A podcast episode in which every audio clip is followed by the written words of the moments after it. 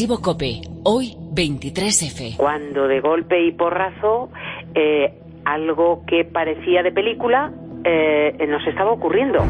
El director dio orden de que siguiéramos con la programación de COPE. Sin dormir toda la noche hasta, hasta el día siguiente prácticamente. Sí que la gente pues tenía miedo porque dices, bueno, aquí a ver qué pasa, salen los tanques a la calle y no nos meten a todos en casa. que acaban de ocupar el Parlamento. ¿Quién lo dice esto? Coño, yo que lo acabo de oír. Ah, amigo, tú eres un mierda. ¿Por qué? Porque no has creído nunca. Joder, qué bárbaro, oye. No has creído, no has creído nunca. Radio Popular en directo informando del incidente ocurrido esta tarde en el Palacio del Congreso de los Diputados. Ahora conexión con Almería. Pepe Olmedo. Hola, buenas tardes. También de absoluta normalidad podemos calificar la situación en Almería. En este momento también nos llega la noticia de que nuestra emisora central Radio Popular de Madrid ha sido ocupada por fuerzas militares. ¿Qué pasó el 23F en la cadena Cope? Yo me encontraba haciendo un programa inmediatamente para ir a la grabación. La chica me dijo que qué pasaba, le dije que había un golpe de Estado. Lolo Cantero, responsable del control central de la emisora. Como estábamos allí en pleno centro, la verdad es que... Y pues bueno, sí, pues que todo el mundo oía las radios y las televisiones che, a ver qué pasaba. Mercedes Crespo, publicista. Llegué a casa mis padres ya estaban asustadísimos y todo esto porque personas que habían vivido la guerra. Lola Molina, recepcionista. Teníamos una compañera, creo que, creo que no me equivoco, que le pilló en el hemiciclo, Ana Herrera. Estábamos destacados en el Congreso de los Diputados en esa tarde del 23 de febrero del 81. Éramos periodistas jóvenes, redactores de la cadena que comenzaba entonces su andadura eh, nacional. Y estuve hablando con ella en un llanto y y poco la podíamos animar. Y estaba sentada en, en uno de los eh, del, del, borde de, de la tribuna de, de, prensa cuando entró aquel señor que recuerdo que llevaba una, un, pantalón vaquero y una y una camisa de campaña, con lo cual no, no sabemos, eh, digo en la tribuna de prensa, ¿eh? no el señor tejero del eh, tricornio de, del hemiciclo. Y, y bueno, pues aquello fue un, un susto morrocotudo, pues porque era como vivir eh, lo que ocurre en una película, pero en realidad. ¡Y este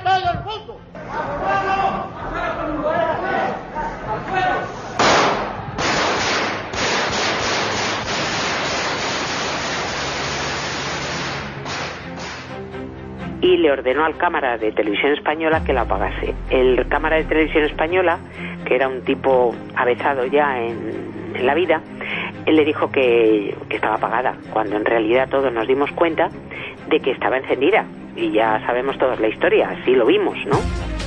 Llamé a la radio y hablé con, con mi jefe entonces por si necesitaba que fuera para, no sé, para estar allí, ayudar en algo. Y me dijo que no, que no era necesario, que había militares en la calle pero que allí en la, a la emisora no, habían, no, no estaban. Alguien que conocía mucho el periodismo, como Luis Carandel, que estaba allí junto a nosotros y dijo, no, no, tranquilos, cuando estábamos todos tumbados en el suelo, que son de fogueo. Había miedo, o sea que realmente sí que te daba un poco de miedo. Es lo único que yo me oí decir en alto, nos van a matar, y yo pensé que era muy joven para morir. Los echan para atrás y ustedes pueden escuchar la palabra de la Policía Nacional abriendo paso. Vale, vale, vale, ya les han dicho que vale. ¿Os habéis salvado? Sí, sí, muy bien. ¿Qué tal? Lo primero que vi fue a mi padre y que era un mes de febrero y muy frío. Mis padres, mi familia vive en eh, frente justamente al Congreso de los Diputados y mi padre cuando se enteró salió corriendo lógicamente el hombre a buscar a su hija. Y allí estaba mi padre en mangas de camisa. Eso fue lo primero que, vi. Y mi padre lógicamente lo que dijo fue vámonos a casa. Todo el mundo con la preocupación. Yo llamaba a casa, no estaba mi esposa, yo estaba preocupado, aunque tenía la, la impresión de que eso no, no iba a ir muy en serio, pero bueno. Me fui a la emisora y allí estaban los compañeros, estaba Lolo Cantero, estaba Paulino. Y en ese momento llamaron a la puerta. Abrí la puerta y se presentó un teniente de, del ejército con uno de menos graduación. y la orden que tenían era de que nadie saliera de la emisora, que no se podía utilizar el teléfono y que cortaran toda la emisión para poner solo música clásica. Milagros Muñoz, administrativa. El director dio orden de que no, de que siguiéramos con la programación de COPE, que no se cortara para nada, pero una orden tajante. Se dijo, yo quiero hablar con vuestro superior. Solamente dijo el teniente, ¿puedo hacer una llamada? Sí, sí, sí, sí. Le dio el teléfono directo que tenía el director, hizo una llamada, colgó el teléfono, lo pidió disculpas, lo dio la buenas tardes y dijo que se marchaba. Pues la programación siguió la programación normal, pero él cada 15 minutos cortaba la programación para dar eh, artículos del Código Penal, en los cuales leían los artículos referentes al golpe de Estado y a desidición. Confirmo que he ordenado a las autoridades civiles y a la Junta de Jefes de Estado Mayor que tomen todas las medidas necesarias para mantener el orden constitucional dentro de la legalidad vigente. Y lo que más nos tranquilizó cuando vimos al rey que salió y dio la imagen que dio y el mensaje que dio. Yo me fui otra vez a la carrera de San Jerónimo, estuvimos toda la noche, no había teléfonos móviles, y tuve que mandar las crónicas desde una cabina telefónica que hay justamente enfrente y curiosamente desde la Basílica de Jesús de Medina Celi. La verdad es que ya nos quedamos como tranquilos, pero estuvimos toda la noche pendientes de la radio a ver lo que decían y de la televisión. Empezó a salir gente del Congreso, las personas que estaban allí dentro. Son las 12 y 2 minutos y vemos ya salir al portavoz de los socialistas vascos, Carlos Sochaga. Atención, también vemos salir al secretario de Política Municipal del Partido Socialista Obrero Español, Luis Fajardo. Pedro Bofil también. Los bravos, los aplausos, los fotógrafos.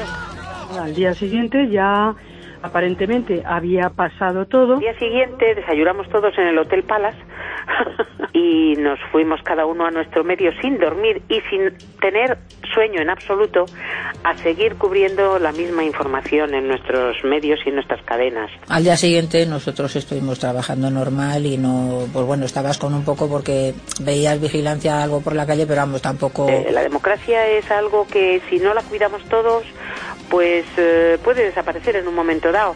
Y en aquella época estábamos todos por lograrla. Me, comentaba Valentín, menos mal que ganó el lado de la Constitución, porque al leer los artículos en la radio de sedición y de tal, dice, si hubiese ganado el lado contrario, seguro que a mí me había fusilado. Dijo. ¿Te ha gustado? Compártelo y escucha más en cope.es.